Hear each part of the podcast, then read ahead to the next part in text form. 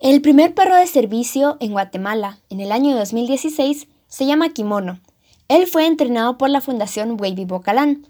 Vino para ayudar y aportar en la autonomía e independencia de su nuevo dueño.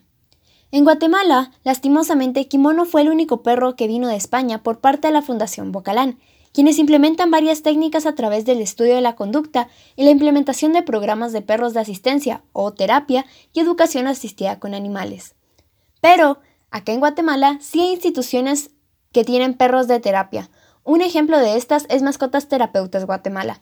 Ellos son un grupo de voluntarios que dan la terapia asistida por animales.